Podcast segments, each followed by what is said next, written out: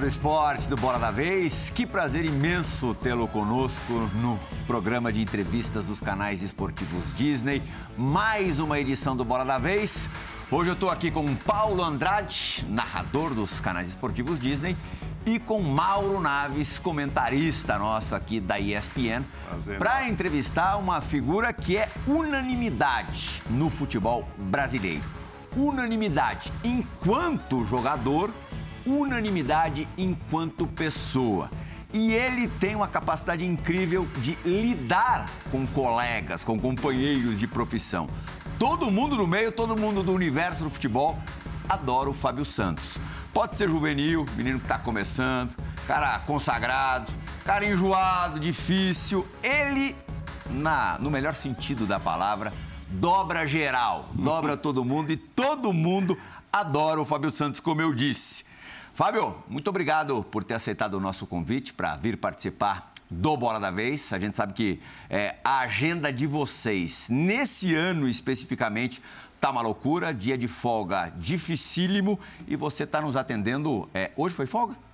Hoje foi folga. Uhum. Você até gostou de escapar um pouquinho de casa, né? Um pouquinho, até é. um certo momento. Depois já estava com saudade da concentração. As crianças estão dando trabalho demais. Ah, volta para a concentração, Ló. Então já vou começar com uma pergunta difícil, uma pergunta dura para você. O teu ritual antes de iniciar uma partida de futebol é superstição ou é toque? Bom, e explica é... quais são os seus rituais na realidade. Bom, primeiro, boa noite. É sempre um prazer muito grande estar com o Plihal, que me conhece há muito tempo, né? O Mauro já também há um bom tempo juntos. O Paulo, que eu sou um, um fã aí, estou sempre procurando assistir os jogos. E, cara, isso é uma loucura que eu carrego comigo há um bom tempo já. Desde, diz minha mãe que desde menino, né?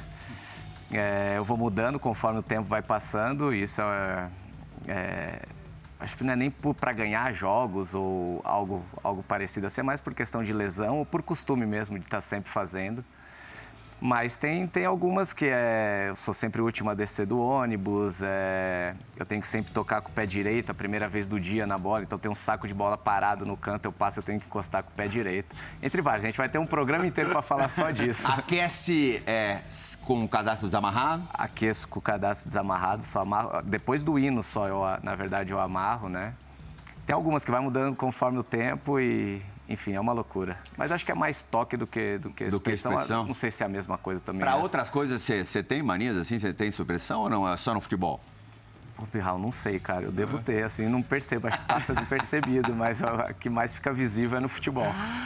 Morão, o, o Paulo Andrade é menos frequente, também por, cá, por conta da, claro. da agenda atribulada claro, no Bola da Vez. Claro. Então eu vou dar a honra óbvio, a ele da, da, primeira pergunta. Pô, que honra, que honra. Entrevistar Fábio Santos só de Corinthians mais de 300 partidas. Ah, não é, é, pouca coisa, não. E eu acho que o torcedor do Corinthians quer saber se esse número vai aumentar. se ele tende a aumentar. Até porque o Fábio está no último ano de contrato e jogando o que está jogando, né, tão importante. É, cornetado o Vitor Pereira em algumas ocasiões por tê-lo deixado de fora nesse sistema de rodízio. E agora, em tratativas para renovar por pelo menos mais um ano, Fábio? É verdade. É, eu comecei o ano trabalhando a hipótese, sim, de, de, encerrar, quem sabe, nesse final de ano, até porque eu não, não me via jogando em outra equipe a não ser no, no Corinthians. E pela relação que eu tenho com todos dentro do clube, com a própria diretoria, né? A gente deixou para conversar mais para o final do ano. E realmente tem sido uma temporada especial para mim, uma das melhores temporadas que eu tenho feito na, na minha carreira, né? Então a gente já começou sim a conversar sobre essa renovação. Acredito que não vai ter muito, muita discussão, porque porque a relação que eu tenho com o Duílio, com o Alessandro, com o Roberto é muito simples, é muito tranquila. Então, tomara que a gente possa estar tá, tá assinando o mais rápido possível aí mais um aninho de contrato. Uhum. Menos de duas semanas, o Fábio completa 37 anos, 3,7, Mauro. Pesa muito isso? A gente fala muito né, do calendário muito ruim aqui, os técnicos, principalmente que vêm de fora, o Abel, o Vitor Pereira não perdem uma oportunidade de falar que precisam fazer o rodízio. No caso específico do Corinthians, muitos acima dos 30 anos. E aí entra o que o Paulo falou: ah, mas o torcedor quer que o Fábio jogue todas. Não dá mesmo, né? Ou dá e o técnico está te tirando mais do que deveria. É, não, é que, que o Vitor ele foi na final do, na semifinal do Campeonato Paulista, que a gente foi eliminado pelo, pelo São Paulo, que ele jogou com com o mesmo time, acho que dois ou três jogos, e realmente naquele jogo contra o São Paulo faltou perna. E ele viu que aqui o calendário é totalmente diferente, né? E aderiu essa, esse rodízio e, teve uma resposta bacana, teve, teve resultados, né? Isso foi importante. Para mim acabou sendo muito bom, porque eu sempre chego nos jogos limpo, né? Então, para mim, valeu muito a pena. Mas o ano passado eu fiz mais de 50 jogos na temporada também. Eu acredito que, que eu consiga fazer jogos em sequências. Óbvio que a recuperação é um pouco mais, mais, mais difícil, né?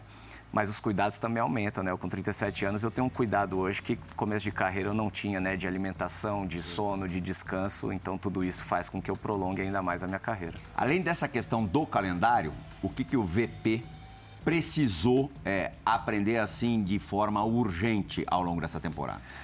A questão do resultado, né, do futebol, do futebol brasileiro. É, realmente, é, muitas pessoas dizem, né, que, que, que o resultado é melhor que o desempenho. Até certo ponto nós nós concordamos com isso porque nesse meio do caminho ele perdeu muitos jogadores, jogadores importantes lesionados, né? E, e achou uma maneira de, de, conseguir os resultados. Isso foi bacana da parte dele também todos os jogadores entenderam muito rápido a, a filosofia de trabalho dele e, muito acho que às vezes fugindo um pouco do que ele do que ele pensa de futebol, que é um futebol mais agressivo, marcando no campo do adversário. Em alguns momentos ele teve que jogar numa linha um pouco mais baixa e eu acho que ele isso foi um dos méritos dele, né, de entender a maneira para aquele momento que precisava ser feito e agora de repente com todos esses jogadores de volta a gente consiga mostrar um futebol melhor do que não foi apresentado até agora. Essa questão do rodízio é até legal, Fábio, para puxar é, algo relacionado a isso envolvendo o Vitor Pereira e a relação com vocês. É, ele pergunta para vocês, além, é lógico, dos índices que a comissão técnica tem, está mais, está menos desgastado, os exames e tudo mais, ele conversa com vocês a respeito é, do rodízio? Você está bem? Você prefere ficar? Você prefere descansar nesse para jogar o próximo? E, e aproveitando para emendar nesse caminho, que tipo de diálogo ele tem com vocês que são os pilares do elenco, os mais experientes? Cássio, Fagner, Gil, você, entre outros. Cara, Óbvio que isso é de treinador para treinador, né? Teve treinadores que eu realmente fui muito próximo, é, conversava todos os dias, dava opinião sobre uma série de coisas. Outros treinadores que não conversavam. E o VP ele tem um estilo mais assim de, de, de conversar com a comissão técnica dele, então dificilmente ele pergunta alguma coisa para a gente. Óbvio que alguma coisa a gente vai, vai buscar de, de programação, alguma coisa que, que possa ajudar a gente a gente vai até ele, mas a gente não tem um, diálogo assim, ele não pergunta de esquema de jogo, é, é como você tá para o jogo, ele já vem definido, ele mais passa o pensamento dele do que abre para uma para uma conversa assim. A gente se adaptou a isso também, não é nenhum problema, né? É uma forma que ele gosta de trabalhar. No começo, estranhamos algumas formas de aquecimento, de algumas outras coisas, porque é natural um treinador vindo de fora, mas rapidinho a gente já pegou também e já já, estão falando a mesma língua. Nos programas aqui, ou pelo menos no que eu mais participo aqui, a gente sempre vai chamar uma, uma entrevista dele e diz, olha, lá vem o Vitor Pereira, o sincerão. Ele vem e fala o que ele quer mesmo ali. É, inclusive, isso parece que criou um certo atrito depois do jogo, o primeiro jogo do Atlético Goianiense. É, e aí eu te pergunto, ele fala na entrevista o que ele já falou lá dentro para vocês, hoje vocês não jogaram nada mesmo e não era assim, assim não ganha. O Roger Guedes, se você não voltar, não dá para jogar. Ou às vezes ele nem conversa com vocês e vai lá, dá o recado e depois, no outro dia que vai falar, e vocês ficam sabendo que já saiu na imprensa. Como é que funciona nessa relação, já que você falou que ali no treino é. ele não conversa muito? Não, teve. Nesse, nesse jogo específico, né, uhum. né, que, que causou esse, é, essa discussão, atrito. atrito. Ele falou realmente, falou isso pra gente no, no, no vestiário, pós-jogo. Pós e depois de deu uma entrevista. É, eu não lembro se foi esse termo que ele usou é, pra enfim, gente, é. mas usou um termo que realmente Sim ficou devendo, que não entrou com, da maneira como deveria ter entrado. E depois deu uma entrevista, mas a gente já sabe que é a maneira dele, né? Uhum. Falar, óbvio que se puder falar uma coisa ou menos, dar, dar menos combustível para uhum. a imprensa, é melhor para todo mundo. Mas é uma maneira como ele gosta de, de trabalhar, a gente já conversou sobre, sobre isso também. E um vai ficar puto, outro vai ficar puto, como isso é Mas natural aí como que do, resolve? Do, ele do dá futebol. abertura depois, ele pede uma desculpa. Nesse Mauro, caso específico, é, lá diz que vários é, não tiveram Na verdade, eu sou é muito foi? prático. É? Mauro, pô, te incomodou? Chega no treinador e conversa com ele. Não Entendi. fica falando para esse, para aquele, porque Entendi. quanto mais você alimenta aquela, aquela, aquela coisa ruim, deixa o ambiente mais pesado. Então, cara, você não está satisfeito? Foi o que aconteceu com, com, com o Roger em um momento. Roger, você está chateado? Conversa com ele. Ele foi lá, conversou com o Vitor, se entenderam.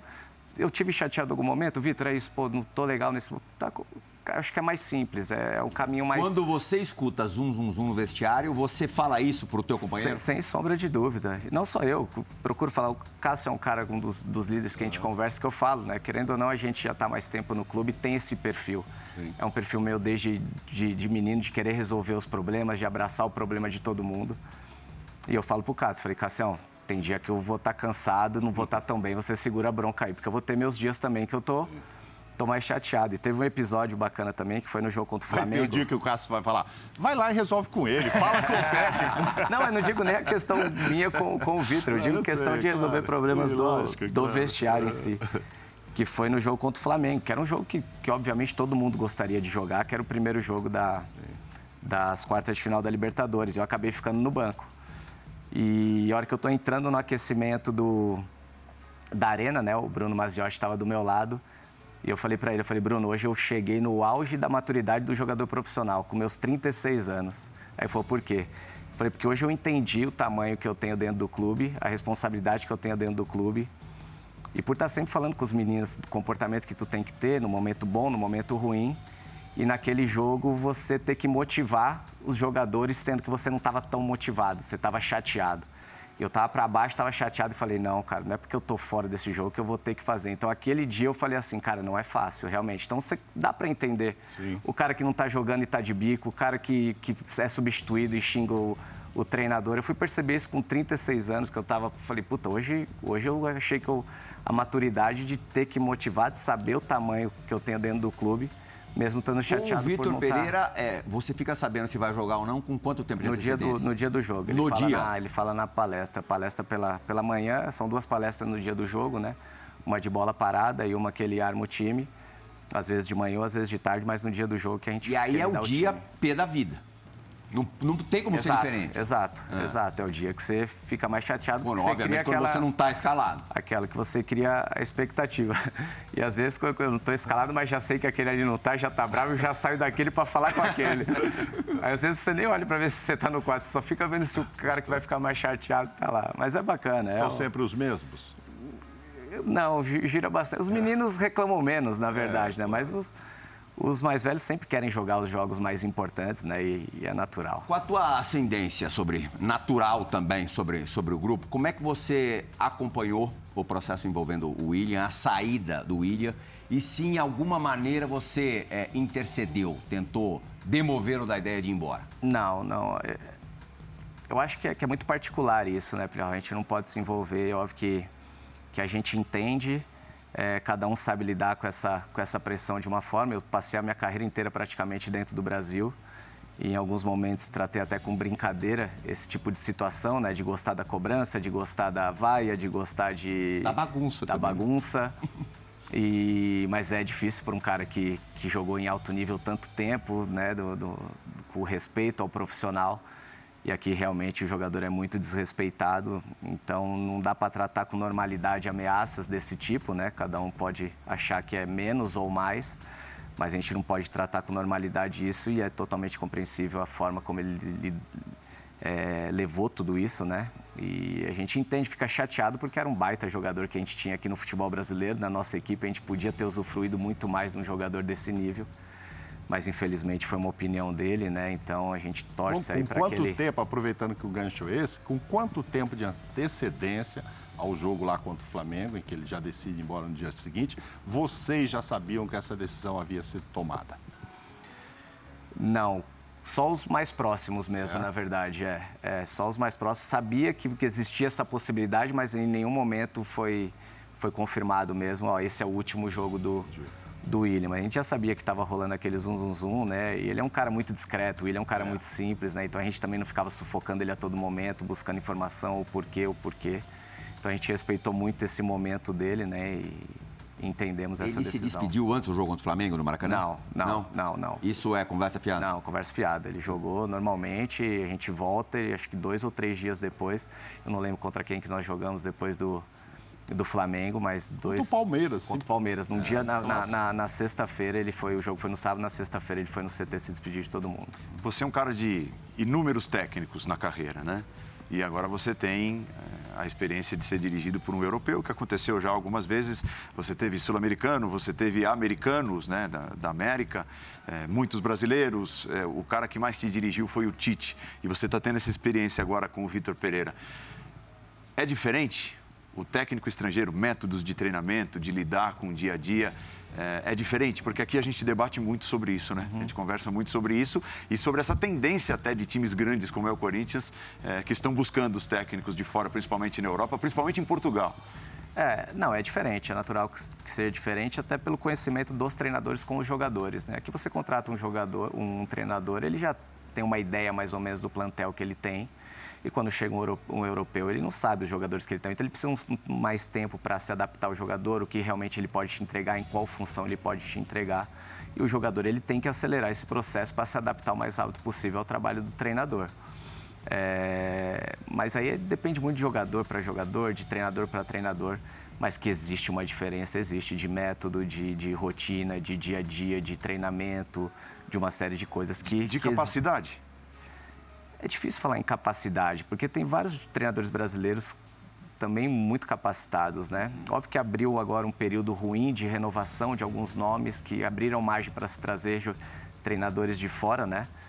Mas você acha muito treinador estrangeiro fraco também. Eu já trabalhei com alguns bem ruins e, e, e então acho que tem bons em todos os países e ruins em todos os países também. Jorge Sampaoli você definiria de que jeito, de que forma? Um baita treinador, um dos melhores que eu tive e dia a dia muito complicado, muito desgastante. Então é, é, é um desses que, que roubava bastante energia para acalmar vestiário. Mas como treinador dia a dia de campo, um dos melhores treinadores que eu tive, sem sombra de dúvida. Você cogita ser treinador? Não, nem um pouco. Futebol, eu, eu brinco com os caras, sou muito bonzinho para ser treinador, né, cara? Tem que dar dura, né? Tem que dar bronca. Esse que já ia ficar bicudo, fala, calma aí, pô, não faz isso não, vamos dar um jeito de colocar. Eu ia jogar uns 25 no meu time. É. Mas eu sou apaixonado por futebol, eu gosto de futebol. Não é um negócio sacrificante para mim concentrar, treinar, jogar, falar sobre futebol, eu gosto muito. Eu me vejo muito falando sobre futebol, na área técnica, quem sabe, trabalhando como gestão, e por isso que eu quero me preparar em todas as áreas de gestão, de comunicação, na área técnica, para aí sim decidir o que eu quero fazer da minha vida. Mas como treinador eu não, não me vejo assim, não me vejo, de repente como auxiliar, enfim, não sei ainda te, te dizer o que eu vou fazer, Vai mas ser como companheiro treinador, do não. Alessandro lá do, do Corinthians, do, do Ilho, dessa turma, né? Tá caminhando para isso. Ou, ou, do Fábio Luciano, do Zinho, é, tá do lado de cá. Venha, portas abertas, Opa. tapete vermelho estendido. Bom, a gente vai ter a primeira participação agora gravada Legal. de um sujeito, de um jornalista que o Fábio também conhece há muito tempo. É. Rodrigo Vessone. Sabe quem é, né? Beleza, Hã? conheço, conheço então, bem. Se prepara na cadeira aí. Não é nada, ele tá, tá bonzinho. Tá, ele vai ver. Tá light, é? Fala, Vessone! Fala Plihal, um abraço para você, um abraço para toda a galera aí do Bola da Vez. É, um abraço especial aí ao Fábio Santos, alguém que eu consigo há muito tempo conviver lá no CT de maneira bastante respeitosa, bastante harmoniosa. O Fábio sempre foi um cara que entendeu muito bem críticas e elogios. E a minha pergunta uh, ah, para o Fábio é a seguinte: lá atrás, quando ele começou, uh, ele imaginava que estaria chegando aí na reta final da sua carreira uh, com a carreira que ele teve, assim, com, com os momentos que ele viveu, uh, com o dinheiro que ele ganhou, com os clubes grandes que ele jogou, uh, com as glórias, com, a, com, toda a notoriedade que ele tinha, ou se está além do que ele imaginava mesmo, e também se ele pudesse fazer aí um, um meia-culpa, se ele poderia até é, ter feito até mais do que ele fez, poderia ter vestido mais vezes a camisa da seleção brasileira. Que balanço ele faz aí uh, de toda a sua carreira, do que ele pensava e do que ele conquistou. Um abraço a todos. Bom, um abraço ao Vessone, né? Cara, eu, eu sou muito orgulhoso, assim, do que eu, do que eu construí, na verdade, né? É, acho que foi até um pouco mais além as conquistas que eu tive, assim. É, as equipes que eu joguei, eu pô, entrei com 10 anos de idade no, no São Paulo, né? Fui criado num time, de um, de um dos maiores times do, do mundo. É, praticamente joguei só em equipes grandes na, na minha carreira. A escolha de permanecer muito tempo dentro do futebol brasileiro também foi uma escolha minha, que eu tive a oportunidade de, de sair, nunca foi uma, Mas mesmo assim, um você jogou no Japão e no México, só para quem no não Japão, sabe. no México, joguei seis meses no, no, no Mônaco também. Então, joguei É, Europa, América, Ásia, joguei em todos os, os continentes. E, mas muito orgulhoso, assim, de, de, de saber que eu fiz uma carreira limpa, sabe? Uma carreira bacana, bonita, onde as pessoas respeitam, onde eu tenho o respeito do jornalista, tenho o respeito do torcedor corintiano, o respeito do torcedor rival. Então, isso para mim é muito mais bacana e gratificante do que qualquer conquista, assim, sabe? Ser bem falado, ser bem, bem quisto por todos. Isso para mim acho que é a maior conquista que eu tive dentro da minha carreira. Jogou no Japão, não. Ele vai lá buscar mundiais de vez em quando, né? Também, também Verdade, teve isso. Teve isso também de Duas vezes, Foi duas lá vezes. duas vezes por clubes diferentes e buscar. Mas pegando o gancho da, da pergunta dele, e na seleção? A concorrência do seu período era muito grande, eh, os técnicos entendiam que outros laterais tinham características diferentes, não que jogassem mais que você, porque É, eu tem um tive, número menor do que poderia ter sido. É, não, não sei, assim, eu tive um, o período que eu fui convocado ali no final de 2012, que era o me- melhor momento de Corinthians, de conquistas, né? Que era o, o Mano Menezes, o treinador. E para a virada de 2013, eu fui na última convocação em 2012, né? Contra a Colômbia nos Estados Unidos. E na virada muda o treinador, Ele o caiu, Felipão assume em 2013. Então isso eu volto para o final da fila. Eu nunca tinha trabalhado com o Felipão. E você sabe que ali na, na seleção é um cargo de confiança, se o cara te conhece, se você já vem fazendo grandes jogos, conquistando, né? E o Corinthians me dá essa visibilidade de quem sabe ter, ter ido mais para a seleção, mas não é uma coisa assim que, que fica na minha cabeça. De ter ido para a seleção foi muito bacana. Óbvio que é o sonho de todo, todo jogador disputar uma competição importante com a camisa da seleção brasileira, Copa das Confederações, Copa do Mundo. Mas eu brinco com os meninos também. Eu me realizei vendo o Renato, o Paulinho, todos esses meninos disputando Copa do Mundo. Já para mim foi muito satisfatório. Mas essa coisa do, do auge, perto ou não de uma Copa do Mundo, outro dia eu estava até conversando com, com o Danilo, teu companheiro, no São Paulo e no Corinthians, é, e ele não explodiu, quer dizer, não viveu nenhuma fase exuberante perto de uma Copa do Mundo. De repente, se você tivesse Faz muita diferença. é, em 2008 e 2009 jogado que jogou em 11 e 12, na África do Sul, o Brasil teve dificuldade para encontrar um lateral esquerdo titular. Verdade, verdade. O Michel Bastos. Sim. Poderia ter sido tranquilamente você. E essa Agora- virada de técnico também, que não dá uma É, foi continuidade. É. Se continua o Mano para 14, você estava com ele É o momento 12, do, é o 13, momento é do Pedro né? agora, né? É. Sim. O momento que ele está Na vivendo, hora, né? na hora certa, é quase impossível você acabar não convocando o jogador. Europa, te faltou? Um pouco mais? É, Assim, é uma coisa que você, de alguma forma, para agora, mais para o fim da carreira e pensa, pô, porque capacidade técnica, capacidade É. intelectual, é, você tem e teve de sobra. Então, mas o que, o que aconteceu? A questão da Europa foi, foi que nos meus melhores momentos de, de Grêmio e Corinthians, eu tenho passaporte, eu- poucas pessoas sabem, mas meu pai é português. Eu tenho passaporte europeu, que isso facilita bastante, né? Quando você tem o passaporte, você não conta como estrangeiro, isso valoriza demais. Mas a questão é que, nos meus melhores momentos de Grêmio e Corinthians, as propostas que vinham de fora eram de equipes pequenas. Eu nunca quis dar um passo atrás para, de repente, quem sabe, numa equipe grande dentro da Europa. Eu sempre fui um cara muito competitivo, eu sempre quis brigar por título e, de repente, você jogar numa equipe menor da Europa só para dizer que está na Europa, falar, puta, eu vou abrir mão dois, três anos aqui para, quem sabe, jogar numa equipe grande depois, isso nunca fez brilhar meus olhos. Então, eu sempre briguei por títulos aqui, joguei equipes importantes aqui. E para um lateral sempre tive bons salários daqui, que de repente lá teria que baixar um pouco mais o salário na Europa. Então foram coisas que foram acontecendo que, que, que eu fui perdendo esse, essa, esse brilho. Nunca tive tanta vontade de, de jogar assim. E, mas conforme os anos foram passando, foi, foi aqui que eu acabei construindo minha carreira realmente. Bom, mas as experiências pequenas, mas foram boas, tanto Sem, no Japão, sem sombra de no dúvidas, sem no- sombra de no- dúvidas. É, como é que surgiu o, o- o batedor de pênaltis? Quando é que você descobriu isso? Era uma coisa lá já do começo do São Paulo ou não? Um dia precisou, você foi se especializando. E como é que é bater um pênalti com o estádio cheio? E todo mundo dizendo, tem 99% de chance de fazer. Né? Porque tem cobradores como ele, Reinaldo do São Paulo, enfim, Gabigol, etc. O cara fala assim, olha, chance do goleiro, por melhor que seja... Ah, não.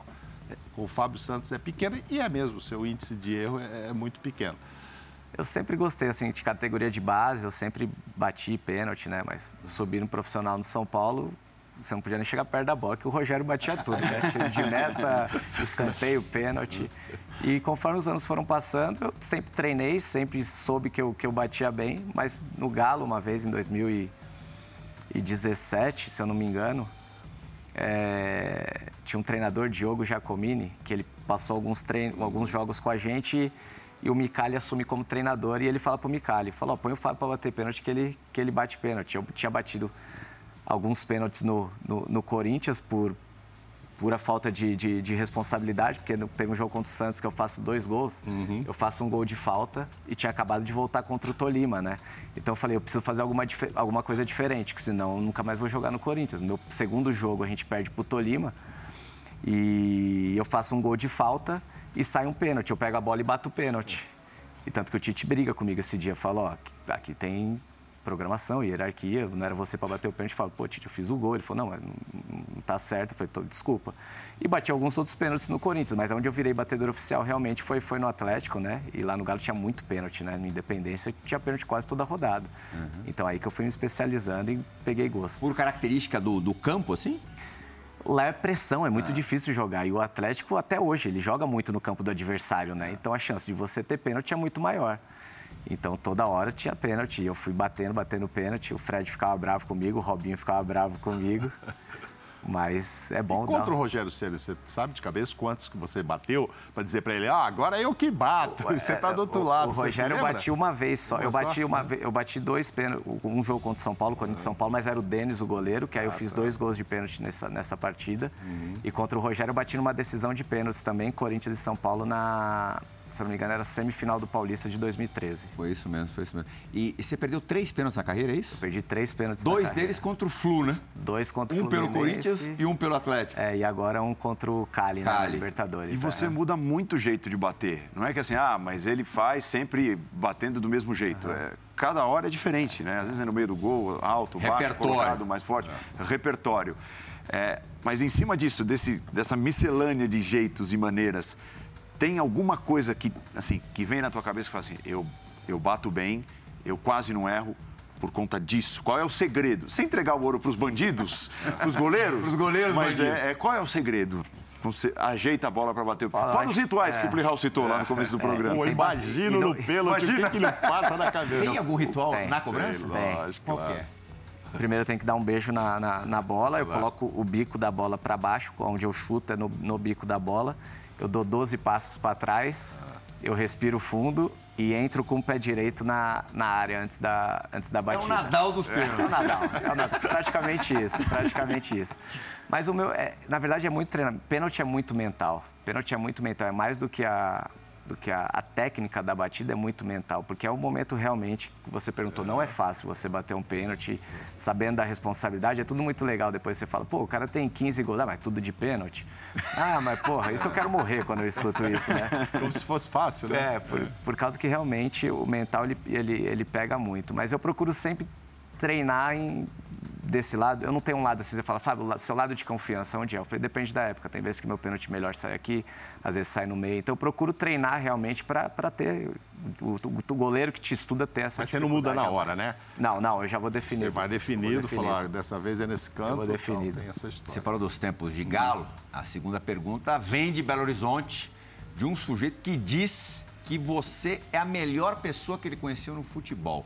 Ele foi diretor de comunicação do Atlético chegou a ser diretor de futebol do Atlético. Foi. Domênico Bering.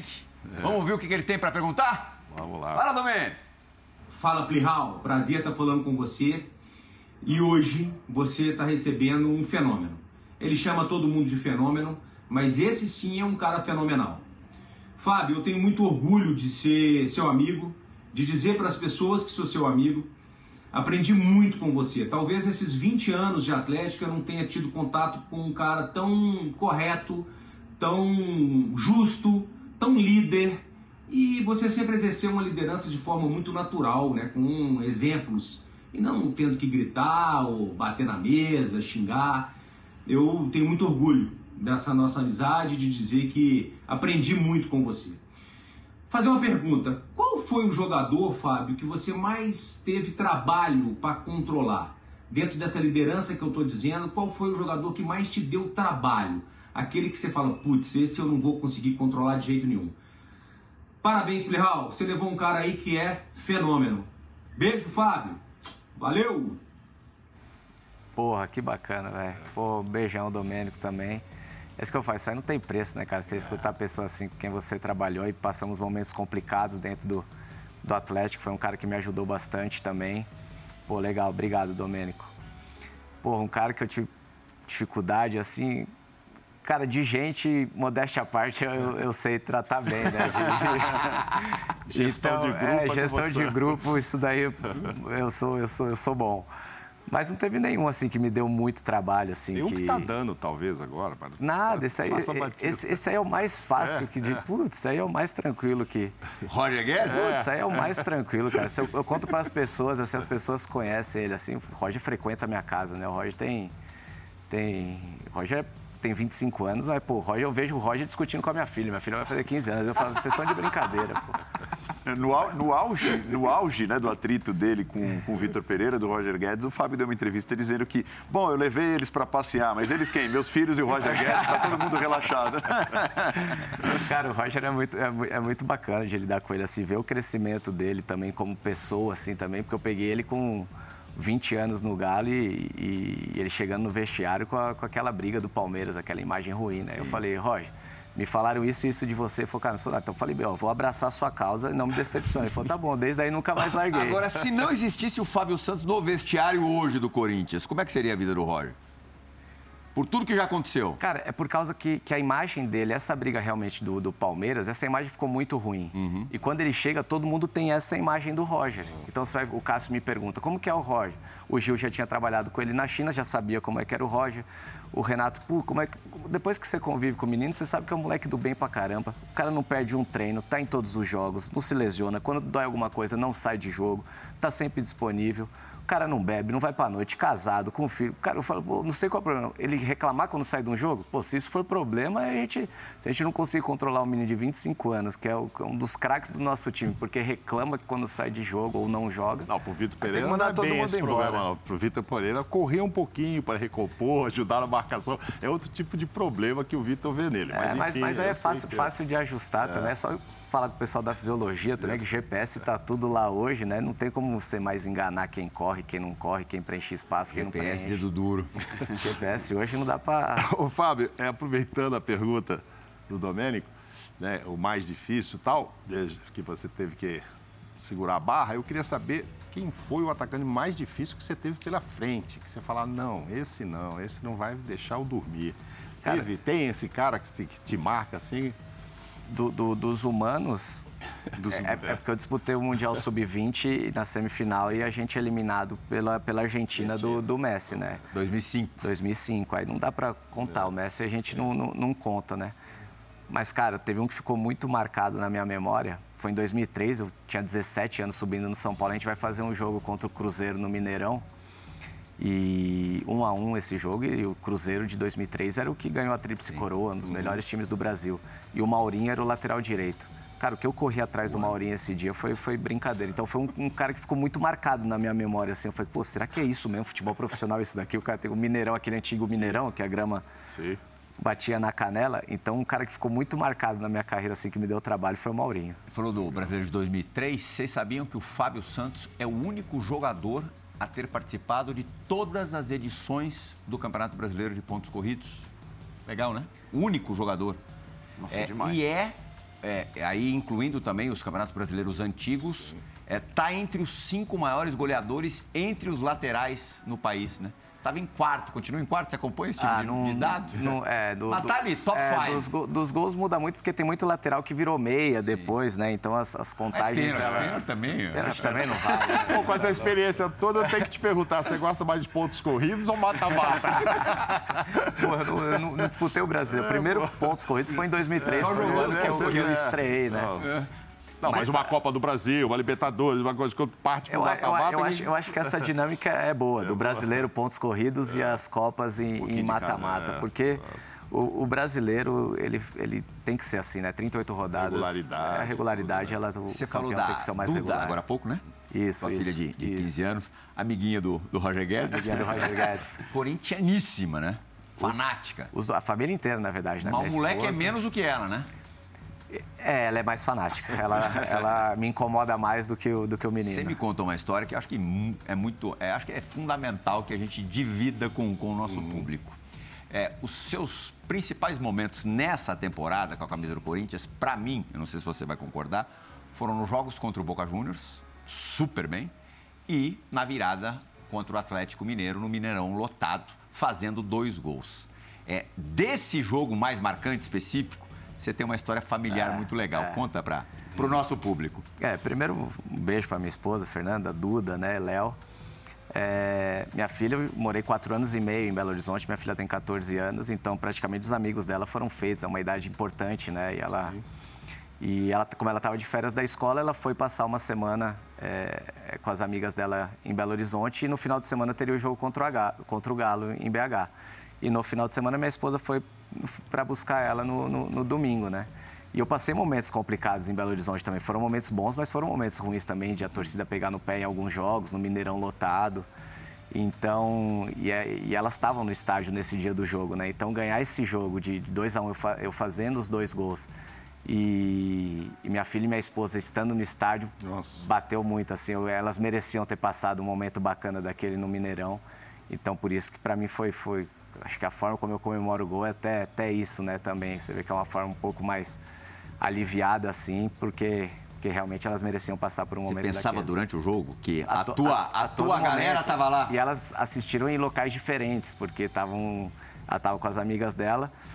E quando eu saio do, do campo, eu, come- eu já sei, ela me mandou uma foto antes do jogo onde ela estava, né? Então eu comemoro com ela. Aí ela falou: ah, pai, nessa hora eu não aguentei.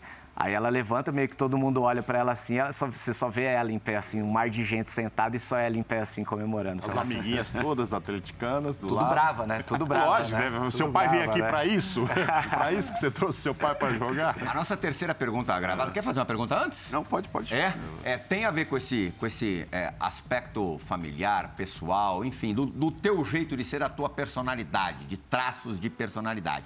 E vem de uma pessoa que apresentou durante um tempo o Bola da Vez. Oh. É, ali no período de dois- 2014 a 2016, se não me engano. 2016, terminou em 2016.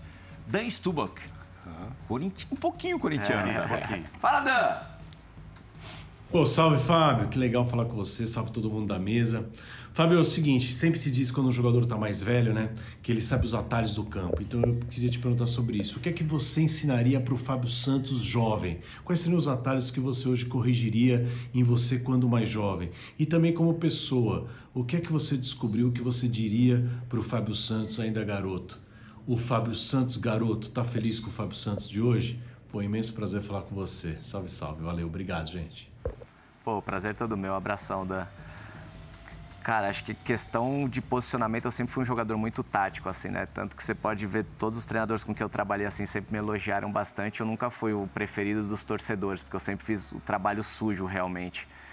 Então, algumas questões de posicionamento, assim, de repente o, o, o Plihal conhece bem o lance do Once Caldas em 2004, né? Que eu fui crucificado muito no São Paulo. É uma questão totalmente de posicionamento. Um menino que, de, de, de repente, se eu soubesse fazer uma linha hoje... Mas de- detalhe, tinha acabado de entrar no jogo, né? acabar de entrar no jogo, então tudo isso influencia bastante. Mas são momentos que te amadurecem, né? Que você cresce como, como profissional e só a vivência realmente de jogos, de concentração, de viagem, de, de cobranças que, que, que vão te dando conforme os anos vão passando. Mas eu, eu, eu não tenho nada a reclamar muito não do Fábio Menino. Eu acho que o, o experiente gostou muito do trabalho do menino e o menino também. E, e como pessoa, amadurecimento. Ah, então, acho que são esses momentos, assim, que te amadurece. Óbvio que você erra muito no meio do caminho, né? É, é, passei alguns momentos, assim, foram dois anos complicados, 2007, 2008, que eu não joguei tanto, que eu saio de São Paulo em 2006, vou para o Japão, volto em 2007 para o Cruzeiro e esse 2008 que eu passo no, no, no Mônaco, né? Foram momentos complicados, assim, que de repente eu não soube gerir tão bem, mas foram dois anos complicados, assim, que 2009, quando eu volto para o Grêmio, eu já volto uma, com, uma, com uma mentalidade diferente. Mas eu não vejo que eu perdi dois anos assim. Eu acho que serviu realmente de aprendizado para fazer parte da trajetória, assim, para que eu amadurecesse mais rápido também. Quem foram os Fábios da sua carreira mais jovem? Aquele cara, o que você é, o que você representa hoje para o Roger Guedes e para outros tantos jovens. Você tem esses caras ou a sua ou, ou, ou foi com naturalidade que surgiu essa sua liderança? É, ou vem de berço, vem da sua personalidade? Ou você olhou um ou outro cara e falou, poxa, é, talvez esse seja um caminho que eu, que eu me sinta confortável a seguir? Não, acho que mais na, mais na, na parte técnica teve o, o, Roberto, que é da posição, o Roberto Carlos, que para mim é, é, o ídolo, que foi o cara que eu, que eu mais me inspirei assim. Aliás, o Tolima, ele joga a ida e você joga a volta. Exato, exato, exato. E, e o Corinthians meio, né, assim, aquele turbilhão, tinha é, empatado 0 a 0 é, é, e foi uma loucura realmente Casa. você conviver com o cara que você idolatra, assim, né, o eu brinco assim que o Ronaldo e o Roberto naquela época, o Roberto para mim era o que o Ronaldo era para o mundo, né? Então trabalhar e conviver com o Roberto Carlos para mim foi muito especial. Teve o Júnior lateral esquerdo do São Paulo também, que é um cara que me ajudou bastante, eu sou muito grato nesses momentos, mas de, de, de referência de vida mesmo é, é, meu pai, né? Que, que sempre foi um cara muito correto, me ensinou as, as coisas certas. Eu tenho tatuado humildade e honestidade. Ele falou que com essas duas palavras ele ia me levar muito longe. E é o que eu procuro explicar para os meus filhos também, dessa forma, assim, são, são, dessa maneira que abre portas, você consegue ter relação com todo mundo, fazendo bem, acho que, que é tudo muito mais fácil de conseguir as coisas. Mauro estava em Ibagué no jogo contra o Tolima, eu também estava. É, e a gente soube que o Roberto Carlos não ia jogar, acho que no dia do jogo. Na isso. véspera. É, na véspera, ali em cima da Sabe hora. Sabe por que, eu tenho certeza que foi na véspera? E... Porque eu gravei este boletim. Vamos ah, ver como é que a gente estava. Ah, tá. Faz quanto tempo? Cara, 11 anos, né? É, é 12. É, foi 2011, 2011. 2011, é, foi 11 anos. 11, 11 anos. Gravei este boletim com você na véspera do jogo. Vamos ver quem que envelheceu melhor. A experiência de 25 anos diz o quê? Tem que jogar que nem o Roberto Carlos ou como o Fábio Santos? Se puder juntar os dois, melhor ainda, né? Claro que é, que é um jogo importante, substituir o Roberto nunca é fácil, né?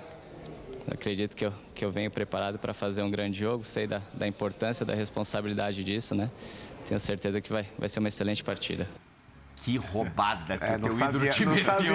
Mas, eu não sabia, não. Mas você pode, depois disso, claro, foi frustrante e tal, mas dizer, eu participei do último jogo do Ronaldo Fenômeno. Sim. Ele não Verdade. joga mais depois, foi o último a jogo dele. A despedida do Ronaldo. A despedida do Ronaldo, né? você estava... O último jogo oficial. É, oficial. É. Ele volta, ele já sai de campo dizendo que, não, que já não jogaria mais e tal. Eu me lembro que não tinha muita rede social. Tinha alguma coisa na época que a gente já fazia e o Ronaldo falou mal do café da Colômbia.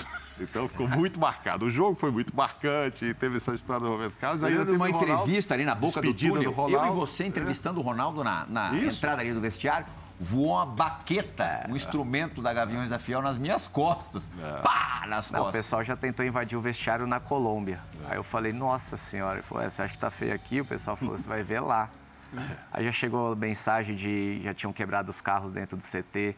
A gente teve que descer pela pista do aeroporto de Guarulhos. Foram, o ônibus foi deixar a gente lá em Barueri. Eu com dois jogos no Corinthians. falei, cara, nunca mais. O teu segundo jogo? Segundo jogo. Eu tinha estreado no final de semana contra São Bernardo pelo Campeonato Paulista e na quarta-feira eu joguei contra o Tolima. O Tite tem um pouco de, de Fábio Santos, assim? A gente vê ele também com essa conversa é. e tal, para ah, gestão é. de grupo. É, o Tite, é, nesse, é. nesse sentido, ele é um fenômeno, né? Acho que é, é por né? isso que a gente se dá tão bem assim, mas é a maneira de pensar, né? A maneira de pensar é, é muito parecida, assim. Então, ele realmente, pô, tem uma história muito bacana do Tite que eu fiquei sabendo esses dias, eu não lembrava. Hum. Que na, na, em 2015, o, na arena do Corinthians, alguns campos da Europa molhavam só o campo de ataque. Então a equipe ia atacar pelo lado de ataque, molhava só aquele lado de ataque. E o Elias comentou com, com, o Renato Augusto, falou, cara, por que, a gente não faz isso na arena? No intervalo, a hora que a gente for atacar para aquele lado, pô, boa ideia. Falaram com o Edu Gaspar, o Edu Gaspar, pô, vamos ver se existe essa possibilidade.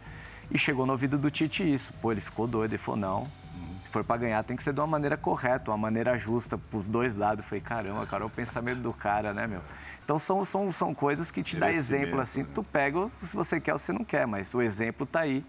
E por isso que eu torço cada vez mais e eu tenho certeza que esse ano aí o Hexa vem porque, porque ele merece demais. Você falou do Renato Augusto. É, esse ano o Renato é assim, né? Ele é, consegue uma sequência boa, consegue jogar fisicamente bem. Pô, seleção, será que não dá seleção? Falam. É, emenda uma sequência não tão boa ou ruim mesmo, que, enfim, é, aparenta fisicamente não tá legal, pô, não dá mais pro Renato tal. Você que é companheiro de quarto dele na concentração, é, fala pra gente como é que ele lida com essa gangorra. Claro que ele tá, é um cara super macaco velho, experiente e tal, mas como é que ele, como é que ele se relaciona com o que, o que falam bem e com o que falam mal? Ah, de uma forma muito simples também, natural, um cara experiente que sabe lidar com esse tipo de, de cobrança, né? A gente sabe onde a gente joga, né? Corinthians é, é um campo minado ali, a qualquer momento você sabe que vai estourar alguma coisa, né? Então a gente sabe lidar muito bem com esse tipo de situação. E a questão da seleção, por ele ter feito parte do outro ciclo praticamente completo, ele sabe que é complicado você entrar de última hora numa lista, né? Mas por o Tite conhecer ele, a maneira como ele joga, ele é um jogador raro, do, de uma posição rara. A função que ele faz, dificilmente alguém faz. É a mesma coisa que a gente estava falando do Pedro. Uhum. Então, aumenta sim a... É um dos melhores caras com quem você jogou aqui no Brasil? Ah, sem sombra de dúvida, sem sombra de dúvida. A maneira como ele enxerga o jogo, né? É, é muito fácil. No jogo contra o Fluminense agora, um exemplo rápido, o Diniz ele faz muita superioridade pelo lado do campo, né? Uhum. Então ele acaba colocando às vezes sete jogadores do seu lado. E pro lateral é complicadíssimo. Ainda mais do meu lado, que joga eu, Renato e Guedes. Ele já não tem tanta função de marcação. E num toque ele já ajusta, eu já ajusto com ele para a gente preencher mais esse lado, que é onde eles atacavam mais. Então, é um jogador que tem essa leitura e dentro de campo você precisa de jogadores assim, porque às vezes o treinador não consegue, não chega a tempo a informação para você e você perde nesse, nesse detalhe. Então, o Renato ele tem essa, essa, essa inteligência, essa leitura de jogo, fora a capacidade de decisão, de botar o jogador na cara do gol, de fazer gol, né? Então, sem sombra de dúvida, é um dos, melhores jogadores que Já eu Já que você falou desse jogo contra o Fluminense, ao que tudo indica, a final da Copa do Brasil será entre Flamengo e vocês ou Fluminense. A coisa ali bem equilibrada, muito mais equilibrada do que a outra semifinal. Uhum. Mas o Corinthians tem a vantagem aí de, de resolver a parada em casa, decidir na Neoquímica Arena. Vou até projetar com todo o respeito ao Fluminense, mas só porque a gente está com o Fábio aqui, eu gostaria de aproveitar. Caso a decisão seja com o Flamengo, o que aconteceu na Libertadores, você acha que vai servir para alguma coisa? É, é, não precisamos nem falar da, do, do, respeito pelo ah. Fluminense, que, que, que, ainda tem mais uma partida e está totalmente aberto o confronto. Mas respondendo a sua pergunta, acredito que sim. Acredito que a equipe aprendeu a maneira como, como, como joga com eles. Não é fácil. Contra qualquer equipe que o Flamengo for jogar é favorito, porque tem não só tem tempo de, de, de eh, junto, jogando muito tempo junto, né? Como tem o, o, valor individual, que é muito grande, né? São vários jogadores decisivos. A qualquer momento eles podem decidir uma partida. Isso tem que ser levado em conta mas acredito que, que podemos fazer frente e trazer muito mais dificuldades para ele do que foi na Libertadores. O Vitor Pereira é, já disse aí algumas semanas atrás que vai resolver a vida em dezembro, o contrato dele até o final do ano, e que aí, quando acabar a temporada, ele vai resolver se fica ou não para o ano que vem. Pode ser que ele fique. E um dos problemas que ele viu nesse elenco, primeiro que ele não participou da montagem dessa temporada, mas ele queria jogar um futebol de pressão, de correria, etc. E achou que o elenco é envelhecido para isso, né? Então, se ele ficar, provavelmente ele vai querer deixar um, um elenco mais fresco, como dizem os técnicos portugueses. Você acha que ele pode influenciar até na sua renovação, caso ele queira ficar? Ou ela vai ser feita antes, independentemente dele ficar ou não? Você já vai assinar agora e vai renovar? Só que aí ele pode chegar ano que vem e falar: puxa, mas eu Agora eu quero um lateral mais novo, eu quero volante novos, etc. E você passar um ano, caso ele fique, sendo menos aproveitado do que você gostaria? Não, acredito que, como eu te falei, minha relação com a diretoria é muito transparente. Acredito eu que, caso haja uma renovação, essa pergunta já vai ser feita para o Vitor. Entendi. Ou... Ah, então, você acha que ele opinaria nisso? Ah, acredito que, acredito ah. que sim. Até como, como eu falei desde o começo, eu não quero atrapalhar. O Corinthians me deu muita coisa e eu jamais quero ser é, motivo de briga ou, Sim, ou claro. de, de, de, conflito dentro do clube. Se eu estiver atrapalhando ele não contar com os meus trabalhos, bacana para todo mundo, foi muito legal. Mas acredito que ele, que ele, me, enxerga, ele me enxerga de uma, forma, de uma forma bem útil ainda.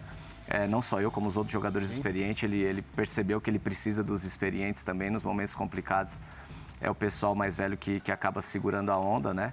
Mas essa, essa maneira como ele gosta de jogar, acho que foi mais pelas lesões também. Ele perdeu muitos jogadores importantes, né? Então acredito que com todo mundo fresco e esse saíram jogadores mais velhos também, o Jô saiu, tem alguns outros jogadores que vão acabar acabar saindo de forma natural, vão chegar outros jogadores mais jovens, o Yuri chegou, o Balbuena chegou.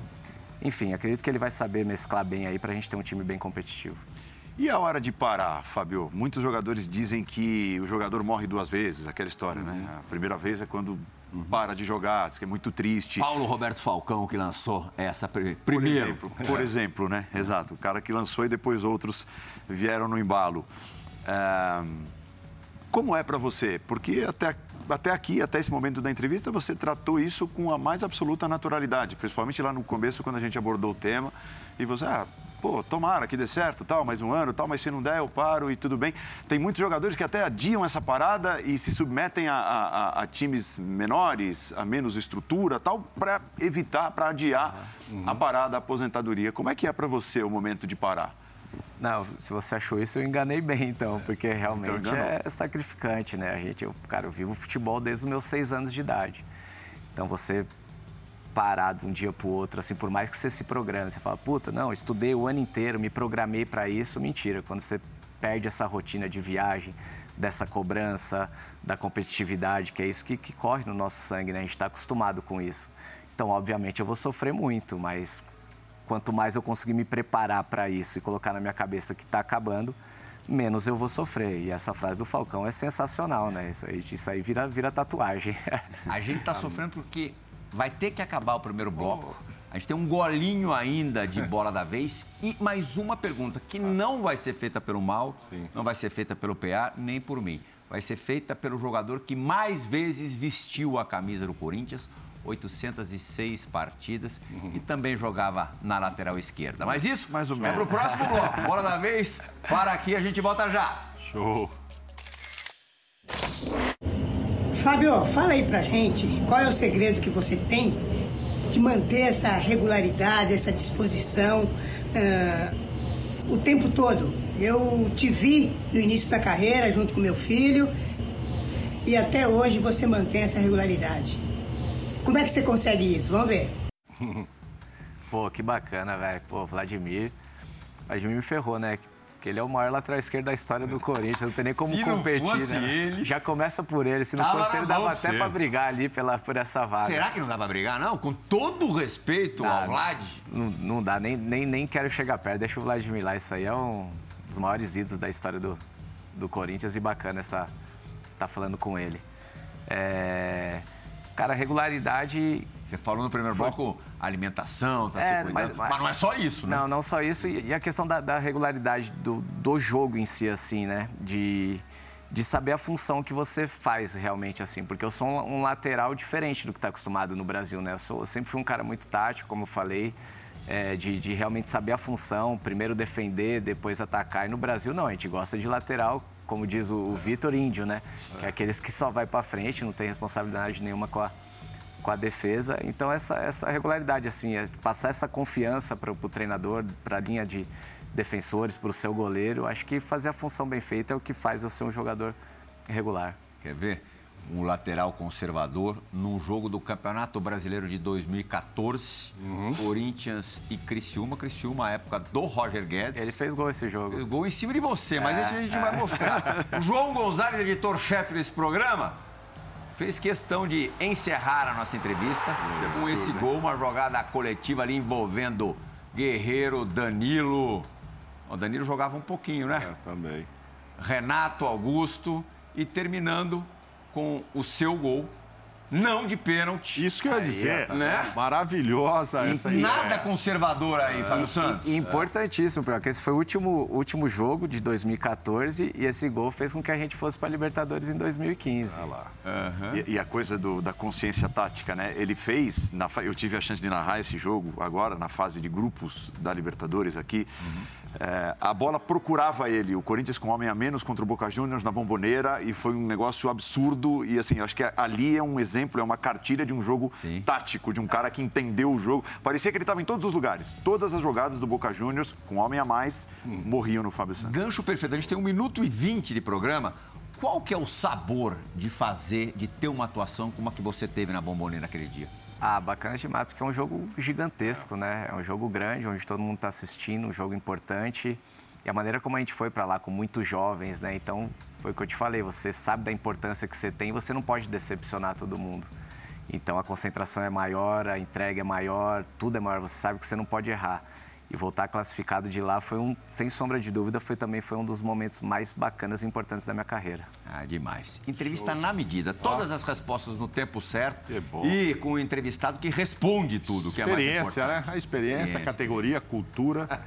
É inteligente. Obrigado. demais. Obrigado, PA. Eu que agradeço. Valeu, Fabinho. abraço. agradeço. Demais. Eu que Ótimo. agradeço, eu que agradeço. Sempre muito bacana estar com todos vocês. junto, garoto. Obrigado. Bora da vez, fã do esporte. Bom, a gente agradece também a companhia de vocês nessa última hora. O Bora da Vez retorna na semana que vem. Tchau, gente. Abraços.